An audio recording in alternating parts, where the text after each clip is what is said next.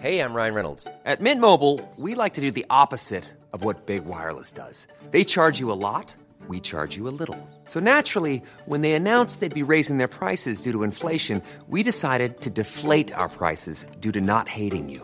That's right. We're cutting the price of Mint Unlimited from $30 a month to just $15 a month. Give it a try at mintmobile.com slash switch. $45 upfront for three months plus taxes and fees. Promo rate for new customers for limited time. Unlimited more than 40 gigabytes per month. Slows. Full terms at mintmobile.com.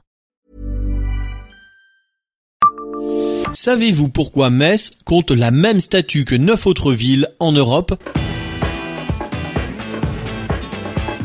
Bonjour, je suis Jean-Marie Russe. Voici le Savez-vous Metz Un podcast écrit avec les journalistes du Républicain Lorrain. Avez-vous déjà vu la sculpture T2000 visible le long de l'allée de la Tour des Esprits à Metz?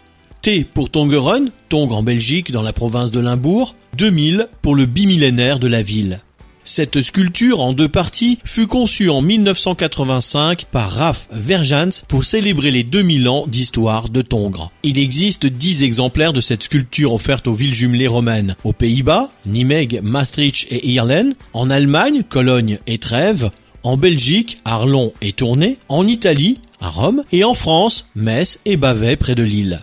Celle de Metz a été offerte à la ville en 1987. Cette œuvre est constituée de deux blocs de béton situés face à face. L'un négatif, l'autre positif, prenant chacun l'empreinte fragmentaire d'un homme et d'une femme, symbolisant l'évolution, le mouvement et l'éternité.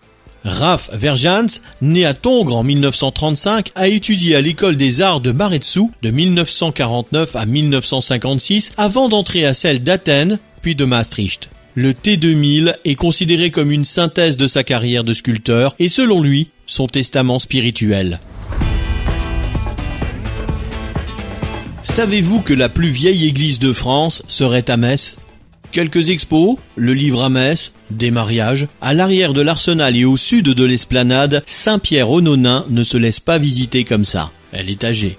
Selon une célèbre encyclopédie en ligne qui puise elle-même ses sources dans une imposante bibliographie, Saint-Pierre au Nonain est la plus vieille église de France. Chapeau bas. Mais vous imaginez bien qu'il n'y a pas de classement officiel de l'époque. D'autres sites parient sur l'église de Moissac dans le Tarn-et-Garonne. En fait, tout dépend d'où on se place, de l'origine du bâtiment ou des premiers cultes.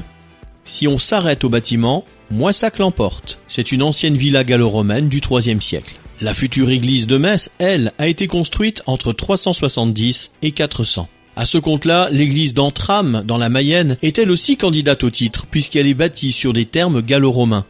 Mais là n'est pas la question en fait. Elle est plutôt à quand remonte le premier culte. À Antram, l'église date d'avant le 7e, à Moissac seulement du 11e.